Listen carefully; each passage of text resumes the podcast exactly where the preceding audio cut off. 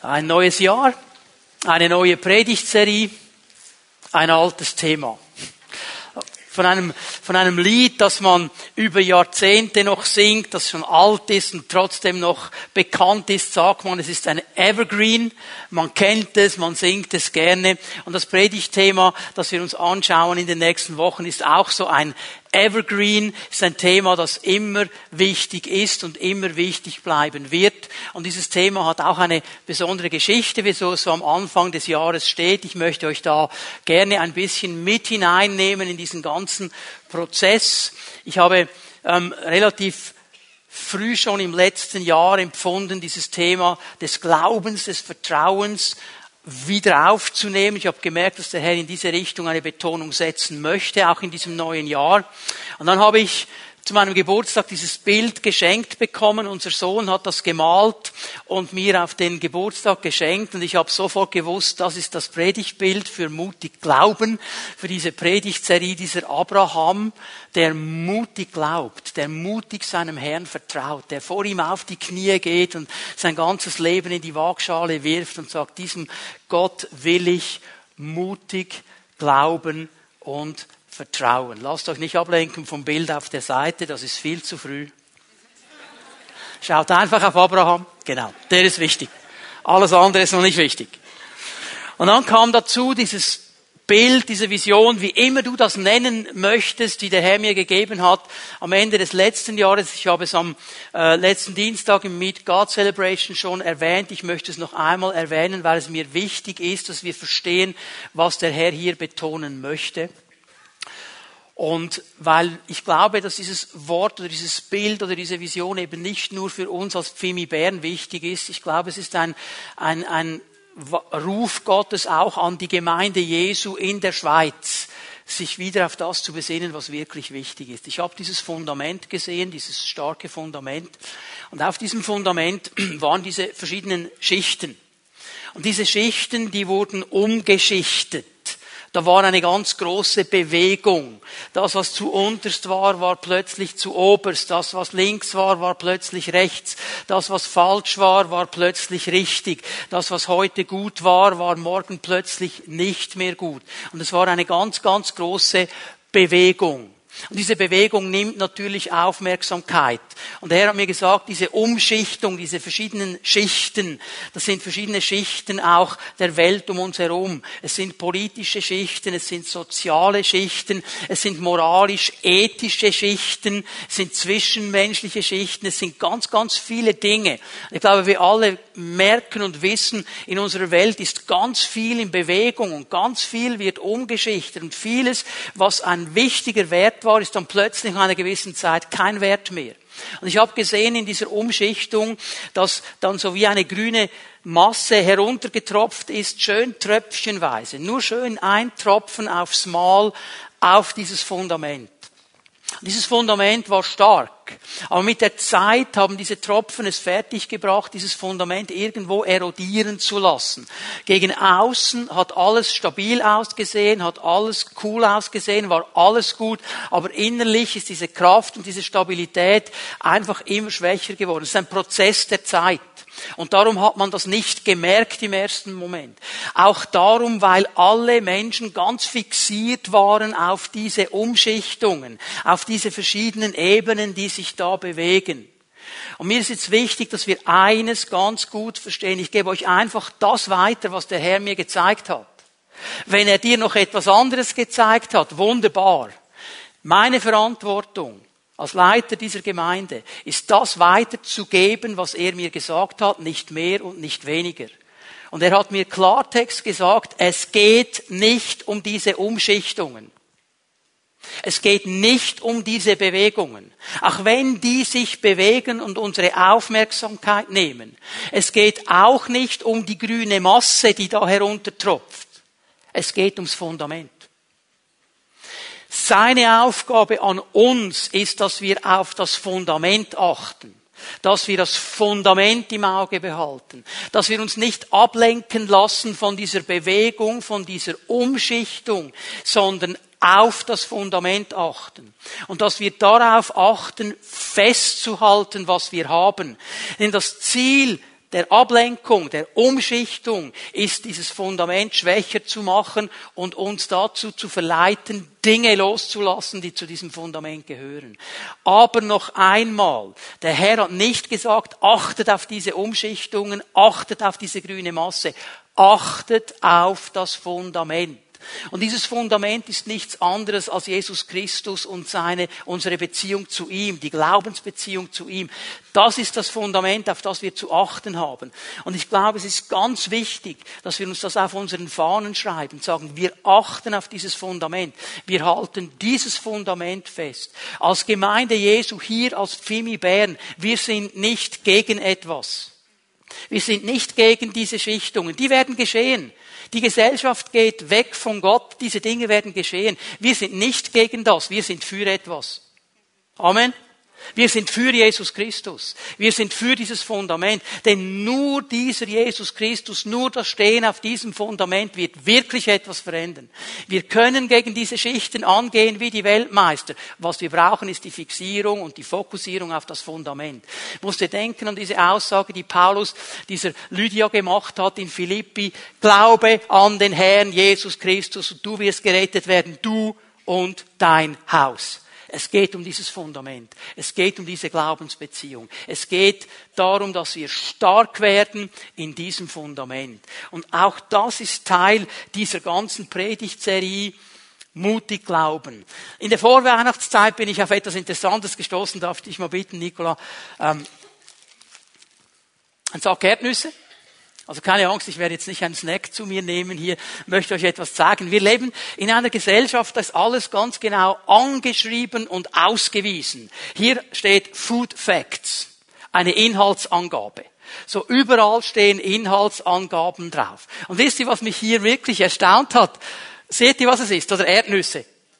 So hier steht in den Food Facts, Achtung, Warnung, kann Spuren von Nüssen enthalten.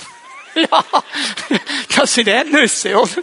Ist ja eigentlich klar. Ist ja eigentlich klar. Gib sie die wieder zurück. Ich habe mir dann gedacht, ja, wenn wir Christen jetzt so eine Inhaltsangabe hätten, Food Facts eines Christen, okay, was würde da draufstehen?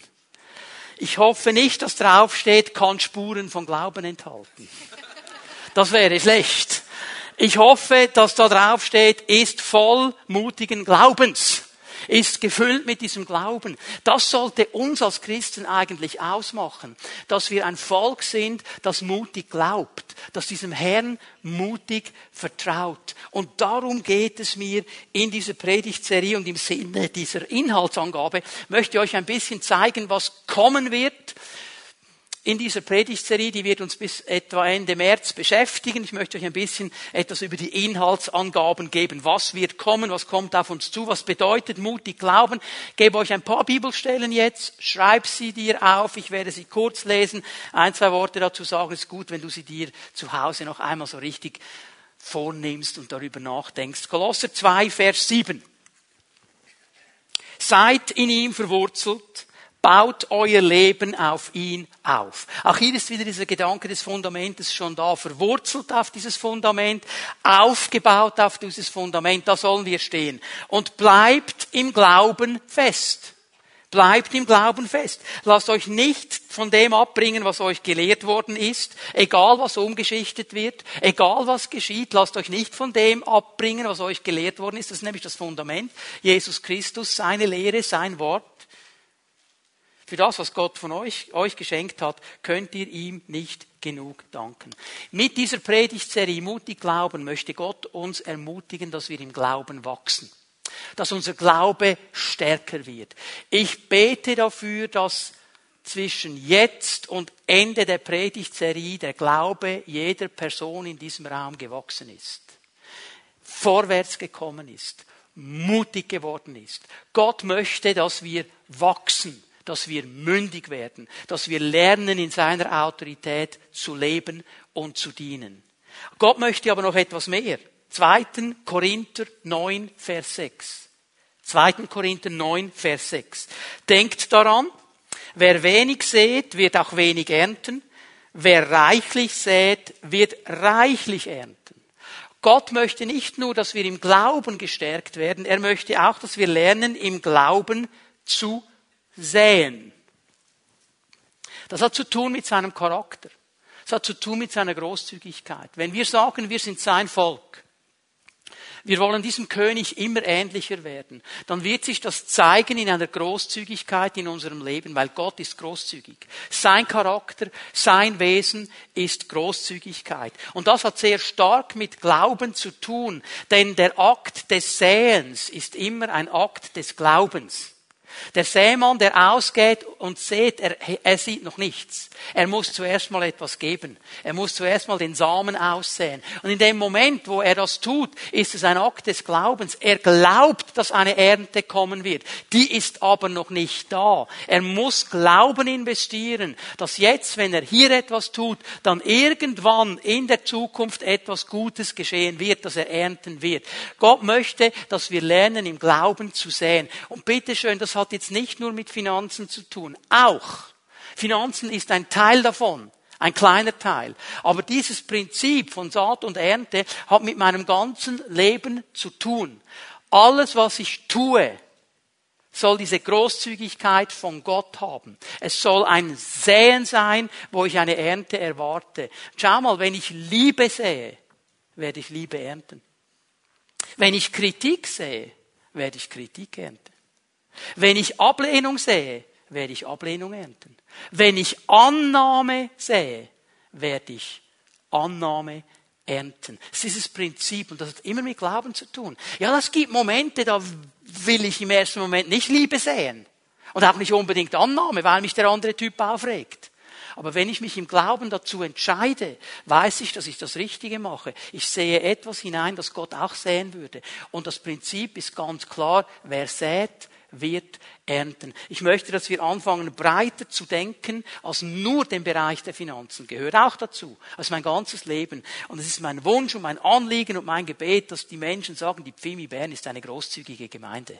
In jedem Bereich, weil wir diese Gemeinde eben ausmachen. Und dann möchte Gott noch etwas. Möchte, dass wir im Glauben wachsen. Möchte, dass wir im Glauben sehen. Und er möchte, dass wir im Glauben vorwärts gehen. Hebräer 11, Vers 8.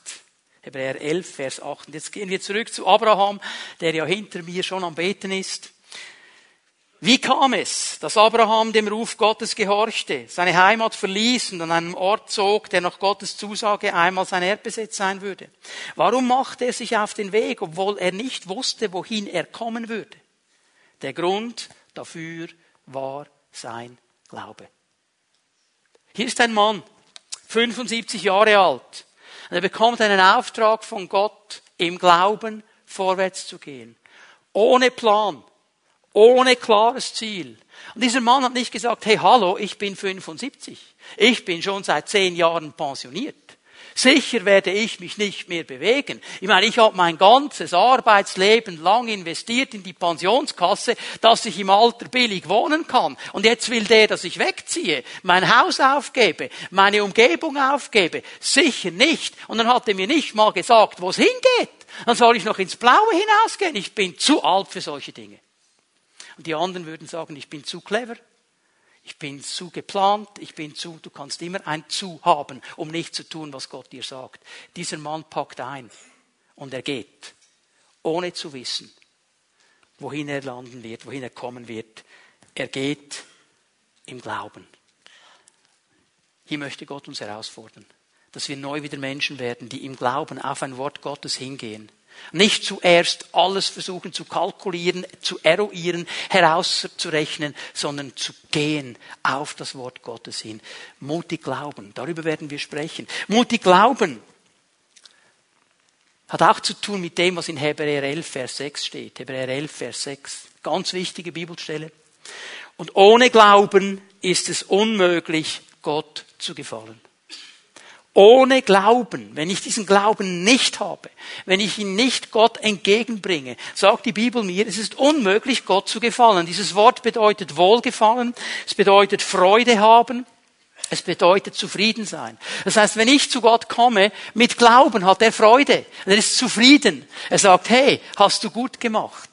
Wer zu Gott kommen will, muss glauben, dass es ihn gibt und dass er die belohnt, die ihn aufrichtig suchen. Es ist schon eine Herausforderung, das zu glauben.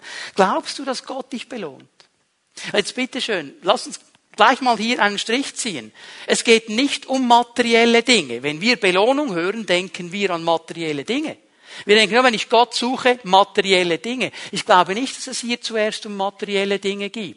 Ich glaube, was er hier sagt, ist, dass ich belohnt werde mit einem Leben, das Sinn hat, einem Leben, das erfüllt ist, einem Leben, das Hoffnung hat, einem Leben, das ein Ziel hat. Mit einem Leben, das sagt, ich weiß, warum ich auf diesem Planeten bin. Ich habe einen Auftrag Gottes, den ich vollführen soll. Und das macht mich zufrieden und das macht mich innerlich auch unabhängig von materiellen Dingen, die äußerlich kommen. Die segnet Gott auch, die gibt Gott auch, aber das ist hier nicht der Hauptaspekt, okay? Es geht hier darum, dass er uns dieses erfüllte Leben schenkt. Wenn wir das wollen, dann müssen wir lernen, Menschen des Glaubens zu sein. Eine letzte Bibelstelle zur Einleitung, Matthäus 9, Vers 29. Was ihr geglaubt habt, soll geschehen. Eigentlich müsste man es wörtlich übersetzen, gemäß eurem Glauben soll es euch geschehen. Das ist eine interessante Geschichte. Jesus kommt dahin, zwei Blinde sind da. Sie kommen zu ihm. Du kannst uns heilen. Und Jesus sagt, was wollt ihr? Was wollt ihr? Er hat den Glauben abgefragt, dass wir sehen können.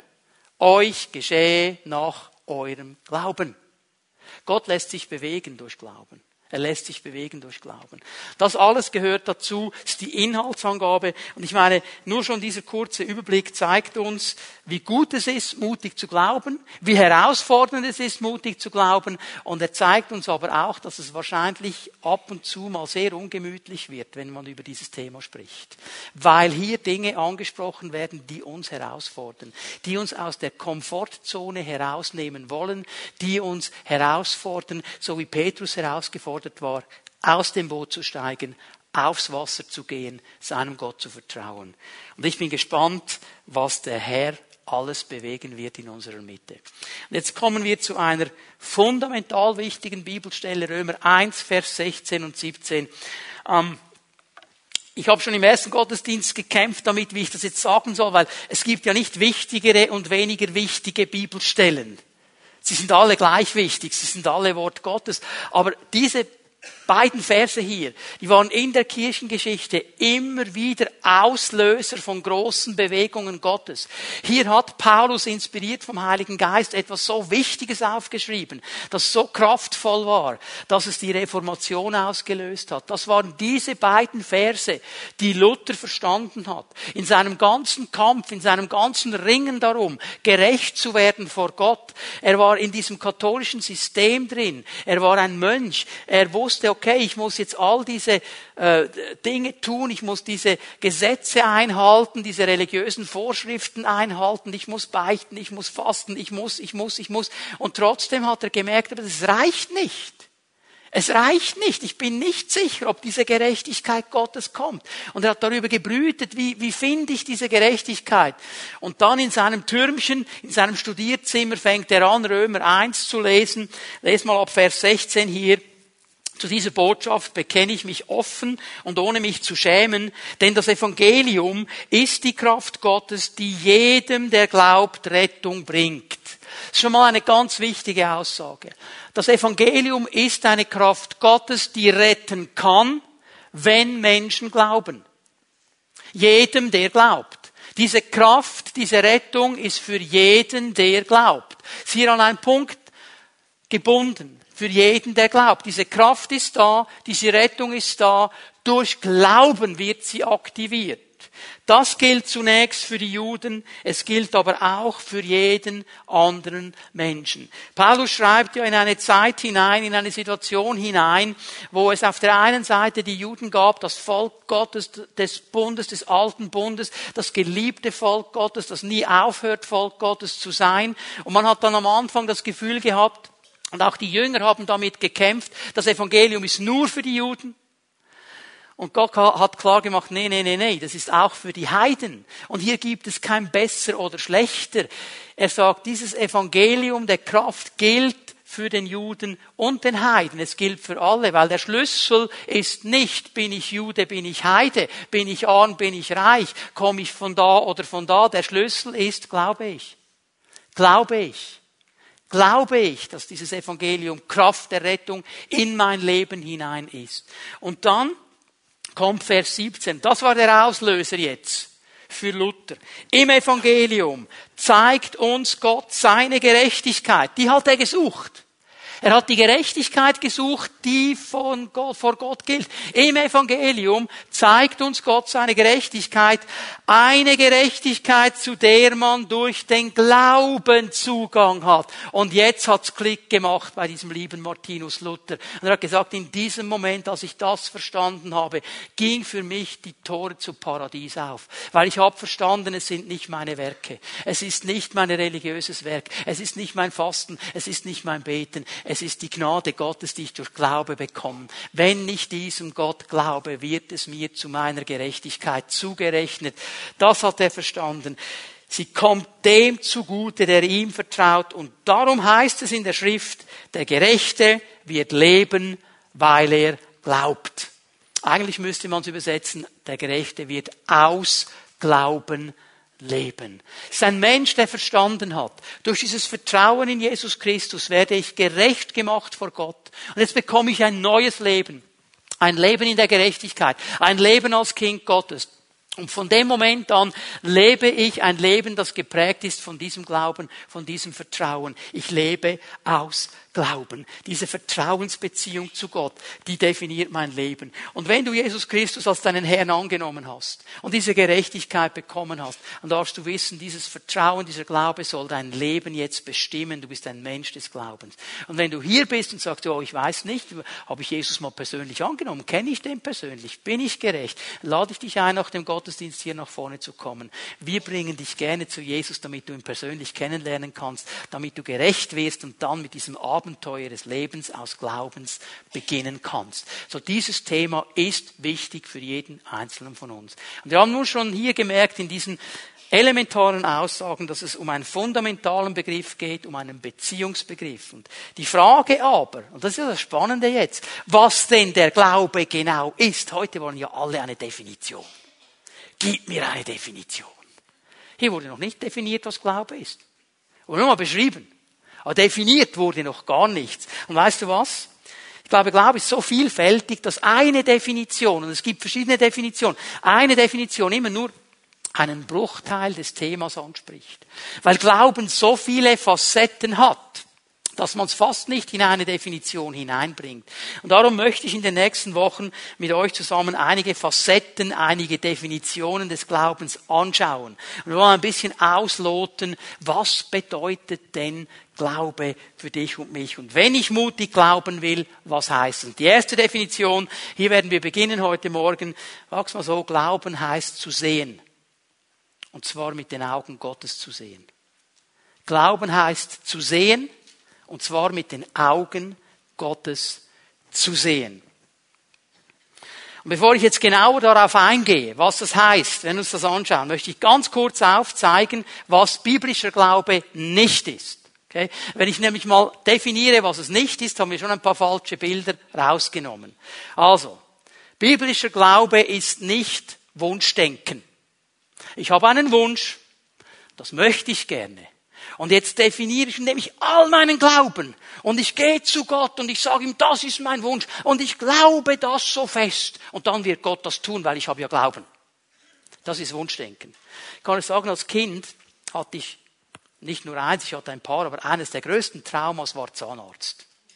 Zahnarzt, das war Schock. Also wenn Zahnarzt, Panik. Ich habe Jesus noch nicht persönlich gekannt, bin nicht in einer gläubigen Familie aufgewachsen, aber ich sage euch, in der Nacht, bevor ich zum Zahnarzt sollte, habe ich gebetet wie ein Weltmeister. Ich kannte diesen Gott ja nicht persönlich. Ich habe gesagt, hey, Gott, wenn es dich gibt, wenn es dich gibt, dann kannst du meine Zähne in der Nacht, während ich schlafe, in Ordnung bringen. Du kannst alles okay machen und dann werde ich immer ganz lieb sein und ich werde dir folgen und ich werde nichts, ich habe ihm alles versprochen. Das war mein größter Wunsch. Bitte, Herr, lass mich nicht zum Zahnarzt gehen. Ich habe so gebetet und ich habe so geglaubt. Hat nichts genützt. Musste trotzdem einmarschieren am nächsten Tag und hatte trotzdem gebohrt. Es war mein Wunsch. Manchmal haben wir das Gefühl, unsere Wünsche mit Glauben vermischt bringt Gott dazu zu tun, was ich will. Die können noch so fromm sein. Biblischer Glaube ist nicht Wunschgedanken. Biblischer Glaube heißt auch nicht, die Wahrheit zu verleugnen. Es gibt so ein paar Spezialisten, die sagen, einfach positiv bekennen. Einfach positiv bekennen. Alles ist gut. Alles ist gut. Alles ist kein Problem. Keine Stürme. Nein, das Bein ist nicht gebrochen. Du hast es zwar gebrochen. Nein, es ist nicht gebrochen. Es geht mir gut. Es geht mir gut. Weißt du, was das ist? Das ist Lügen. Das ist Lügen. Gott segnet Lüge nicht. Es, Glauben ist nicht das Verleugnen der Wirklichkeiten, der Tatsachen. Glauben ist das Miteinbeziehen eines Gottes, der über den Tatsachen steht und der übernatürlich ist. Und das Bekenntnis wäre, ja, mein Bein ist gebrochen, aber ich habe einen Gott, der es heilen kann und das glaube ich, dass er das tut. Okay? Biblischer Glaube ist auch kein Gefühl. Was ich irgendwie innerlich merke und aufgewühlt bin und Hühnerhaut habe und weiß ich, was noch alles kommt. Und wenn ich genug Gefühl habe, boah, dann glaube ich und dann wird es geschehen. Glauben hat so gar nichts mit Gefühl zu tun. Gar nichts. Glauben ist eine innere Überzeugung, die nichts mit meinen Gefühlen zu tun hat. Ich glaube, auch wenn die Gefühle eine ganz andere Sprache sprechen, weil wenn meine Gefühle, das habe ich gemerkt, das sind nicht gute Ratgeber. Das sind keine guten Ratgeber. Und dann das letzte noch. Biblischer Glaube ist auch kein, keine Verhandlungsware. Was meine ich damit? Es gibt Christen, die haben das Gefühl, Gott ist so eine Art Getränkeautomat oder Snackautomat wenn ich oben was reinwerfe und auf den Knopf drücke, dann kommt unten raus, was ich will. So nach dem Motto, äh, die Währung, die ich einwerfe, ist mein Glaube und ich habe so und so viel Glauben, ich werfe das oben jetzt rein und jetzt bitte schön Gott, du musst. Du musst. Weißt du was, Gott muss gar nicht, der ist Gott. Der muss nicht, er will. Das ist ein Unterschied. Aber wenn wir kommen, du musst, und ich habe jetzt Glauben reingeworfen, das ist nicht das, was die Bibel als biblischen Glauben bezeichnen würde. Biblischer Glaube bedeutet unter anderem mit den Augen Gottes zu sehen, aus seiner Perspektive zu sehen. Und jetzt kommen wir zu Hebräer 11, Vers 1. Ich weiß, einige haben schon darauf gewartet. Das wäre doch die Definition von Glauben. Ist eine Definition von Glauben. Er stellt ja die Frage ganz am Anfang des Glaubenskapitels, Hebräer 11 ist das große Glaubenskapitel, was ist denn der Glaube? Es ist ein Rechnen mit der Erfüllung dessen, worauf man hofft, ein Überzeugtsein von der Wirklichkeit unsichtbarer Dinge. Und genau das macht es jetzt ja so schwierig. Es ist ein inneres Überzeugtsein, ein Beweis, eine innere Tatsache von der Wirklichkeit unsichtbarer Dinge. Also du bist überzeugt davon, dass etwas, was du nicht siehst, was unsichtbar ist, real ist. Dass es da ist. Und das macht es ja schwierig, weil wir alle sind erzogen worden, man glaubt, was man sieht. Und was man nicht sieht, das gibt es nicht. Punkt kann man auch nicht glauben. Und er kommt hier auf diese interessante Formulierung, es ist ein inneres Überzeugtsein von unsichtbaren Dingen, von Dingen, die man noch nicht sieht. Es hat zu tun mit Vision. Vision bedeutet ja zu sehen, das lateinische Wort, okay? Es bedeutet etwas zu sehen, was ich im Natürlichen nicht sehen kann, was aber trotzdem da ist. Und die Bibel sagt uns noch einmal, Glauben ist sehen. Nun, wenn wir Bilder anschauen, kommt es immer auf die Sicht an. Es kommt darauf an, wie wir uns Dinge anschauen. Ich möchte euch ein Bild zeigen. Jetzt dürft ihr dieses Bild bringen. So, was seht ihr? Was seht ihr? Also ich sehe einen Hasen, keine Ente. Ihr seid euch nicht einig. Ja, ist ein Ente oder ein Hase? So, es ist beides. Das ist genau der Punkt. Es ist beides. Wenn du auf die eine Seite schaust, ist der Schnabel der Ente, der da rauskommt. Und wenn du auf die andere Seite schaust, sind es die Ohren des Hasen, die noch, versteht ihr? Und das ist genau das Spannende an der Sache. Dieses Bild ist beides. Und je nach Sicht kannst du Dinge da drin sehen. Und genau darum geht es beim Glauben. Wie sehen wir uns Dinge an? Wie schauen wir auf Dinge, die vor uns sind? Wie beurteilen wir sie? Glauben ist die Art zu sehen, wie Gott sieht. Es kommt nämlich nicht darauf an, was ich sehe, was du siehst. Es kommt darauf an, was Gott zu sagen hat. Er ist Gott. Und die Bibel lehrt uns etwas ganz Interessantes, wir müssen das verstehen, nämlich, dass jeder von uns, jeder Einzelne, zwei Augenpaare hat. Schau dir mal deinen Nachbarn an. Ich weiß, du siehst jetzt nur zwei. Also ein Augenpaar, okay? Du siehst nur, weil das andere ist nicht sichtbar. Die Bibel spricht aber davon, dass wir zwei Augenpaare haben. Wir haben natürliche Augen und wir haben Augen des Herzens geistliche Augen. Ich werde gleich zwei Bibelstellen bringen, bevor wir zu sehr jetzt da äh, äh, losmarschieren mit Augen des Herzens. Wir stellen uns ja die Dinge dann immer vor. Ja, hat jetzt mein Auge, mein Herz noch zwei Augen drauf? Sind sie blau oder braun? Oder wie ist das? Weißt du, ist eigentlich völlig egal, ob da wirklich zwei Augen drauf sind, ob sie auf dem Herzen sind, ob sie oben, unten, in der Mitte sind, ist eigentlich völlig egal. Ich stelle fest, ich habe ein Augenpaar mit dem kann ich natürliche Dinge sehen. Ich habe ein anderes Augenpaar, mit dem kann ich geistliche Dinge sehen. Johannes 1, Vers 36. Johannes der Täufer mit zwei Jüngern, Jesus geht vorbei, Johannes blickt ihn an und sagt, seht, dieser ist das Opferlamm Gottes. Da sind wir uns alle einig, hier geht es um die natürlichen Augen. Jesus ist vorbeigegangen, er ist da, er geht an ihnen vorbei und Johannes sagt, Jungs, schaut mal, der, der da vorbeigeht, seht ihr ihn? Jesus, ja, das ist das Opferlamm. Natürliche Augen. Hier hat er ihre natürliche Fähigkeit angesprochen. Jesus war da, sie konnten ihn sehen. Und jetzt gehen wir zu Epheser 1, Vers 18. Und das ist übrigens ein Gebet, das Paulus betet für die Christen. Ich habe herausgefunden, es tut gut, wenn wir das anfangen, auch zu beten. Für unsere Leben, für unsere Pfimi at Home, für unsere Gemeinde, für die Leiterschaft, wenn wir das anfangen zu beten. Er, der Herr, öffne euch die Augen des Herzens, die Augen des Herzens, des inneren Menschen, des geistlichen Menschen, damit ihr erkennt, was für eine Hoffnung Gott euch gegeben hat, als er euch berief was für ein reiches und wunderbares Erbe er für die bereithält, die zu seinem heiligen Volk gehören. Jetzt ist es schwierig, diese Hoffnung zu sehen mit natürlichen Augen, die Gott gegeben hat. Er hat sie gegeben, aber sie ist nicht sichtbar mit natürlichen Augen. Sie ist nur mit den Augen des Geistes zu erkennen. Auch das Erbe, das Gott uns bereithält. Ja, du kannst das in der Bibel lesen, was da alles für uns bereit ist, aber sehen mit natürlichen Augen kannst du es nicht. Aber je klarer und fokussierter deine geistlichen Augen sind, desto klarer siehst du diese Dinge.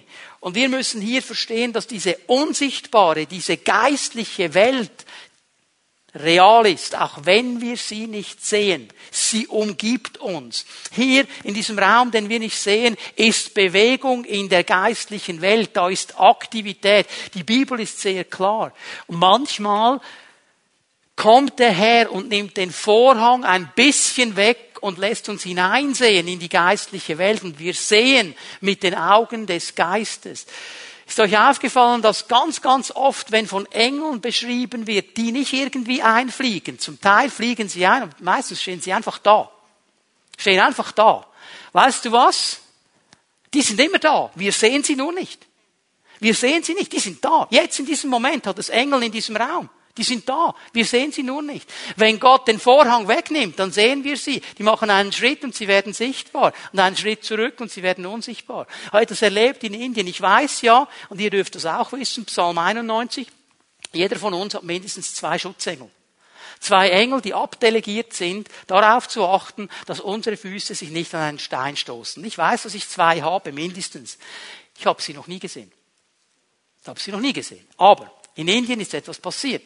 Eine Pastorenkonferenz, ich habe gepredigt, kommt nach der Predigt eine Dame zu mir, eine indische Dame mit dem Übersetzer, und sie hat mir gesagt, was sind das für Bodyguards, die da neben dir stehen?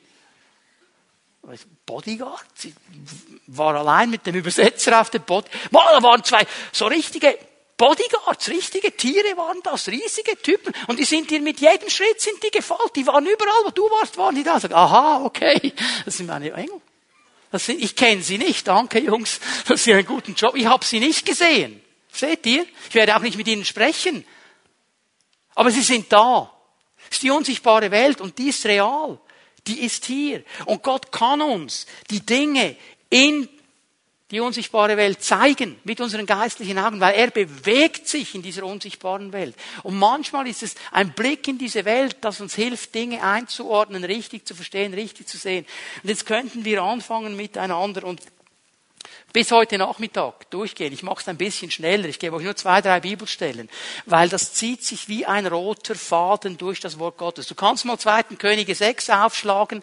Bevor ich die Stelle lese, gebe ich euch schnell den Hintergrund, um was es hier geht. Der König von Aram hat Israel überfallen. Er wollte Israel einnehmen und das Problem war, dass irgendjemand, wir wissen, wer es war, es war der Prophet Elisa, dem König von Israel die Tipps gegeben hat. Achtung, er wird das machen, Achtung, er wird das machen. Und überall, wo der König von Aram kommen wollte, war alles schon vorbereitet gegen ihn. Und dann hat er gesagt, hey, irgendwo muss es Spione geben. Ich muss einen Spion haben unter meinen Leuten, unter meinen Feldherren, wenn wir miteinander Strategie machen. Irgendeiner geht zum König Israels und erklärt ihm alles. Und dann sagt einer seiner Berater, nein, nein, nein, nein. Das stimmt nicht, das ist kein Spion. Ich sag dir, was es ist. Es ist dieser Prophet Elisa. Gott zeigt dem, was du in deinem Schlafzimmer sprichst. Ich weiß nicht, ob ihr happy wärt. Okay? Wenn der Prophet alles wüsste, was in den Schlafzimmern so diskutiert wird. Und dann geht er zum König Israel. Also war für den König von Aram war klar, ich muss diesen Elisa fassen. Den muss ich fangen. Wo ist er? Er ist in Dothan. Okay, die ganze Mannschaft macht sich auf nach Dothan. In der Nacht stellen sie sich auf um die Stadt herum. Am Morgen kommt Gehasi. Das ist der Diener. Wenn du noch einen guten Namen suchst für ein Kind, Gehasi. Diener von Elisa. Und er kommt da, kommt auf die Stadtmauer und er sieht diese feindliche Armee und bekommt Panik. Oh, Elisa, schnell, schnell, jetzt sind wir dran, jetzt sind wir geliefert. Schau mal, der König von Aram, sein ganzes Heer. Und jetzt kommt Elisa, ist ein bisschen macho-mäßig. Hey, ganz cool. Ganz cool, Gehasi. Kein Problem. Und er sagt so ganz locker, Herr, öffne ihm die Augen, dass er sieht. Schau mal, was hier im Vers 17 steht. Und der Herr öffnete dem Burschen die Augen. Und er sah und sie rings um Elisa war der Berg voller Pferde und Wagen aus Feuer. Hier war die Armee Gottes. Und Elisa hat das gewusst, er hat das gesehen. Er hat diesen Blick in die unsichtbare Welt. Er sagt, Gehasi, keine Panik. Die können mit der ganzen Armee dastehen. Schau mal, was wir für eine haben. Keine Chance. Gott ist größer. Gott ist stärker. Er hat diesen Blick in die geistliche Welt. Hör mal, mit den natürlichen Augen hat Gehasi eingeordnet. Feindliche Armee. Aber er war nicht in der Lage, mit den geistlichen Augen zu sehen, was Gott zu dieser Sache zu sagen hat. Johannes 4, Vers 35, auch eine bekannte Aussage. Jesus spricht mit dieser Frau am Jakobsbrunnen. Sie geht zurück nach Sychar in die Stadt und holt die Leute und dann kommen die Jünger. Und sie haben dann mit Jesus eine Diskussion und er sagt hier in Vers 35, sagt ihr nicht, es dauert noch vier Monate, dann beginnt die Ernte. Nun, ich sage euch, Blickt euch einmal um und sehnt euch die Felder an. Sie sind reif für die Ernte. Also ich sehe ja die Jünger. Ich sehe nichts. Ich sehe nichts. Ja, mit natürlichen Augen schon nicht. Mit natürlichen Augen war noch nichts zu sehen, denn es war vier Monate vor der Ernte. Was hat Jesus gesehen? Er hat eine geistliche Ernte gesehen. Er hat diese Erweckung gesehen, die nach Sychar kommen wird und die Menschen, die sich bekehren und hineinkommen in den Glauben an ihn. Er hat dieses Feld gesehen. Er hat etwas gesehen, was die Jünger nicht gesehen haben. Die haben nur gesehen, wir müssen etwas zu essen haben. Jetzt redet er wieder mit einer Frau. Das macht man doch nicht. Das ist alles, was sie gesehen haben. Und es geht eh noch vier Monate, bis die Ernte kommt. Und Jesus hat etwas Gewaltiges gesehen. Er sieht mit den Augen Gottes. Und ich meine, wir könnten jetzt wirklich durch das Wort durchgehen. Eins ums andere. Abraham. Das Bild hier hinten. Was meint ihr? Ist er unter die Astrologen gegangen? Der hat nicht Sterne gesehen, oder Astronomen vielmehr. Er hat nicht Sterne gesehen. Der Herr hat gesagt, geh nach draußen und schau die Sterne an, so zahlreich werden deine Nachkommen. Weißt du, was der gesehen hat? Der hat Menschen gesehen, der hat Gesichter gesehen, der hat Nachkommen gesehen, der hat geistlich etwas gesehen und fällt nieder und betet Gott an. Oder dann denke ich zum Beispiel an Samuel.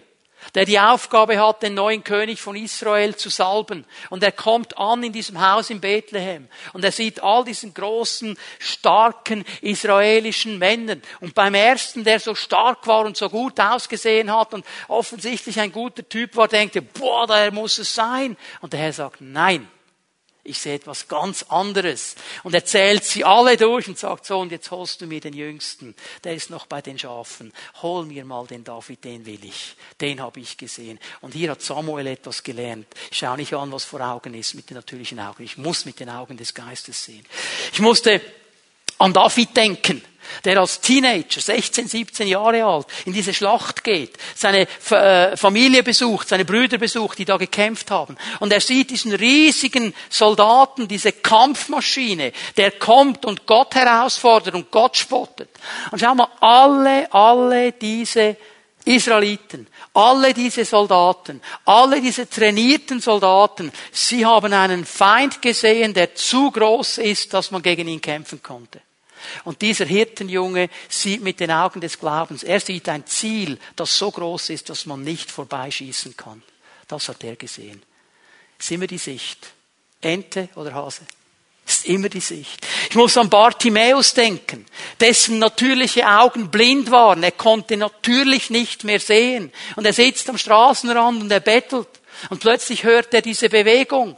Und er sagt, Leute, was geht hier ab? Ich sehe nichts. Helft mir zu verstehen, was geschieht hier. Und die sagen, ja, dieser Rabbi, dieser Jesus kommt, dieser Wanderprediger mit seiner Jüngern, der kommt. Und er fängt an zu schreien, Bartimäus. Und weißt du, was mir sein Schrei zeigt? Geistlich hat er sehr wohl etwas gesehen. Etwas nämlich, das alle anderen nicht erkannt haben. Jesus, Sohn Davids, errette mich. Weißt du, was er damit gesagt hat? Du bist der Messias. Der Sohn Davids. Du bist es. Du bist es. Alle anderen, die mit ihren natürlichen Augen gesehen haben, konnten nicht sehen, was Bartimäus, der blinde Mann, gesehen hat. Geistliche Sicht.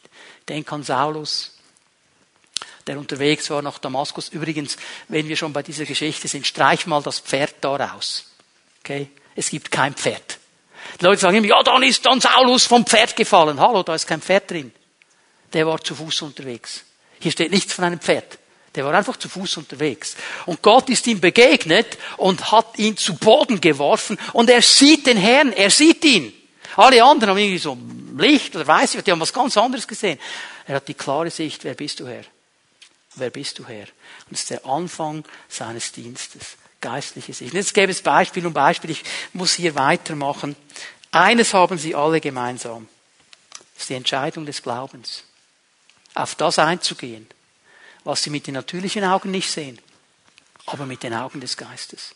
Das ist die Entscheidung des Glaubens. Und darum schreibt Paulus viele Jahre später im zweiten Korintherbrief im fünften Kapitel im Vers 7, durch Glauben gehen wir umher, nicht im Schauen. Unser Leben ist geprägt von diesem Glauben. Der treibt uns an. Und Gott möchte uns helfen, diese Sicht des Glaubens zu entwickeln. Wie sehe ich Probleme, Herausforderungen? Kämpfe, Krankheit, Not. Wie sehe ich diese Dinge? Wie schaue ich sie mir an? Schaue ich sie mir alleine nur mit meinen natürlichen Augen an und renne dann, wie man schon schön sagt, von Pontius zu Pilatus, um die Meinungen von allen Spezialisten abzuholen? Oder fange ich an zu sehen, wie Gott sieht? Frage ich ihn, wie siehst du das, Herr? Was sagst du? Was ist deine Sicht der Dinge hier? Ente oder Hase? Wie schaue ich mir diese Dinge an? Wie schaue ich sie mir an? Lasse ich mich herausfordern vom Herrn, geistlich zu sehen? Und ich weiß, ich mache hier bewusst einen Cliffhanger, weil ich werde jetzt dann gleich abschließend am nächsten Sonntag weitermachen, indem ich euch dann ein bisschen zeige, wie man diese geistliche Sicht entwickeln kann. Aber zwei Bibelstellen möchte ich euch noch geben. Mindestens den Schlüssel möchte ich betonen und für den werden wir nachher noch beten. 1. Korinther 2, Vers 9 und 10. Es heißt in der Schrift, kein Auge hat je gesehen, kein Ohr hat je gehört und kein Mensch konnte sich jemals auch nur vorstellen, was Gott für die bereithält, die ihn lieben. Uns aber hat Gott dieses Geheimnis durch seinen Geist enthüllt. Durch den Geist, der alles erforscht, auch die verborgensten Gedanken Gottes. Alles, was sich unser Verstand nicht vorstellen kann, was unsere Augen nie gesehen haben, unsere Ohren nie gehört haben, mit anderen Worten, was uns im Natürlichen nicht in den Sinn kommen würde, was aber bei Gott eine Normalität wäre, wird uns geoffenbart durch den Geist Gottes.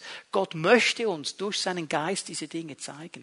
Er möchte uns mit hineinnehmen in diese geistliche Sicht. Er möchte uns diese Dinge zeigen. Die Spannung, die dann entsteht, lesen wir in Offenbarung 3. Hier wird eine Gemeinde beschrieben. Eine Gemeinde, die nur natürlich die Dinge angeschaut hat. Die haben geschaut, was sie haben. Die haben geschaut, was sie erreicht haben. Und die haben gesagt, hey, wir haben es voll im Griff. Wir sind so cool. Wir wissen, wie die Sache läuft. Wir ziehen das durch. Wir haben alles und wir machen jetzt eine gute Sache hier. Wir wissen, wie es geht. Offenbarung 3, Vers 17. Du sagst, ich bin reich, ich habe alles im Überfluss, es fehlt mir an nichts. Das war ihre Aussage. Das war ihre natürliche Wahrnehmung. Und dabei merkst du nicht, in was für einem jämmerlichen und erbärmlichen Zustand du bist. Arm, blind, nackt. Und jetzt merken wir, wie die Sicht Gottes und die natürliche Sicht völlig auseinandergehen. Auf der einen Seite diese Leute, die natürlich geschaut haben, wir haben alles im Griff, wir haben alles gecheckt, wir wissen alles, wir können alles. Und Jesus sagt, vergiss es, vergiss es. Es ist Jesus persönlich, der hier spricht. Arm, blind und nackt. Und jetzt ermutigt er in Vers 18. Ich rate dir, Kaufe bei mir Gold, das im Feuer gereinigt wurde, damit du reich wirst. Weiße Kleider, damit du etwas anzuziehen hast und nicht nackt dastehen musst und dich schämen musst. Kaufe auch Salbe und streiche sie dir auf die Augen, damit du wiedersehen kannst. Jetzt müssen wir verstehen, dass diese drei Dinge, Gold, Kleider, Augensalbe, waren die drei großen Dinge, die in Laodicea, so war die Gemeinde, gehandelt wurden. Die Stadt war reich durch den Handel mit Gold, durch den Handel mit Kleidern, durch den Handel mit Augensalben. Weit unbekannt. Und jetzt sagt Jesus, Moment Leute, auf dieses Reichtum habt ihr gebaut. Auf das, was ihr euch im Natürlichen erarbeitet, sage ich dir was, kauft das bei mir. Kauft bei mir Gold, kauft bei mir Kleider, kauft bei mir Augensalbe. Jetzt, was ist das Gold, das wir bei Gott holen können? Das ist das Wort Gottes. Deine Gebote, Herr, sind im Feuer geläutert das Wort Gottes. Die Kleider, die Kleider der Gerechtigkeit, die wir nur bei ihm bekommen. Und wisst ihr, was das Geniale ist, was die Augensalbe ist? Das ist der Heilige Geist. Die Augensalbe ist der Heilige Geist. Und er möchte heute Morgen an unseren geistlichen Augen ein Werk tun. Er möchte neu fokussieren. Er möchte neu einstellen. Er möchte reinigen. Er möchte salben. Er möchte klare Fokussierung wiedergeben. Er möchte lebendig machen. Er möchte zeigen. Er möchte herausfordern, geistlich zu sehen. Das ist das Angebot Gottes heute Morgen. Ich lade euch mal ein, dass wir alle miteinander aufstehen. Die Lobpreise werden nach vorne kommen. Und wir wollen uns die Zeit nehmen, den Herrn noch einmal anzubeten, ihm noch einmal die Ehre zu geben. Und ich möchte das so machen heute Morgen, dass wenn wir jetzt den Herrn noch einmal anbeten, ihm noch einmal die Ehre geben, dann möchte ich dich einladen, wenn du hier bist heute Morgen und du sagst, es ist meine Entscheidung, ich möchte lernen, im Geist zu sehen. Ich möchte lernen, nicht nur natürlich Dinge anzuschauen, sondern sie geistlich einzuordnen, da, weil ich durch die Augen meines Herzens sehen kann. Dann lade ich dich ein, dass du hier nach vorne kommst. Und werde ich beten und den Herrn bitten, dass er durch den Heiligen Geist ein Werk tut in unserem Leben, dass er unsere inneren Augen salbt mit dieser Augensalbe, damit wir wieder sehen können. Und ich glaube, wenn wir das tun, wenn das wirklich sein Anliegen ist, dann wird der Herr in den nächsten Tagen dir Dinge zeigen, die schon immer da waren. Du hast sie nur noch nie gesehen weil deine Augen plötzlich fokussiert sind auf das, was für Gott wichtig ist. Und vielleicht hast du gemerkt, hey, ich bin genauso einer wie die in Laodicea. Ja, das Gefühl ist ja alles easy, ist ja alles cool, ist ja alles in Ordnung. Aber es gibt mehr. Komm einfach hier nach vorne, sag's dem Herrn. Und der Geist Gottes wird ein Werk tun an uns. Wir werden Jesus anbeten und wenn du gerne dieses Segensgebet empfangen möchtest, komm einfach hier nach vorne, stell dich auf, damit ich dich segnen kann und mit dir beten kann. Jetzt lade ich dich ein, wenn du die Freiheit dazu hast. Streck doch deine Hände mit mir zusammen zum Herrn aus. Herr Jesus, ich danke dir für diesen Moment, dass wir vor dir stehen dürfen und dass wir vor dir sagen dürfen, Herr, wir bitten dich um ein Werk deines Geistes in unserem Leben. Herr, erleuchte die Augen unseres Herzens. Hilf uns geistlich zu sehen. Hilf uns klar und fokussiert zu sehen, was du siehst. Hilf uns, Herr, dass wir nicht einfach nur das Natürliche in Betracht ziehen, sondern uns immer wieder ausrichten nach dem, was du sagen möchtest. Und ich danke dir, Geist Gottes, dass du jetzt in diesem Moment ein Werk tust in jeder einzelnen Person, die hier vorne steht. Dass du fokussierst, dass du salbst, dass du auswäscht, dass du wegnimmst, was abhalten will, geistlich zu sehen. Und dass du klare Fokussierung schenkst für die Dinge, die für dich wichtig sind und für dieses Leben wichtig sind. Ich danke dir, Herr, dass du das jetzt in diesem Moment tust. Und ich bete auch dafür, dass in den nächsten Tagen jeder Einzelne, der hier steht, merken wird, hey, ich sehe plötzlich Dinge anders. Hey, ich sehe Situationen und ordne sie anders ein und anfängt zu verstehen, ich kann geistlich Dinge sehen, weil du uns die Augen des Herzens geöffnet hast. Und ich dir dafür. Amen.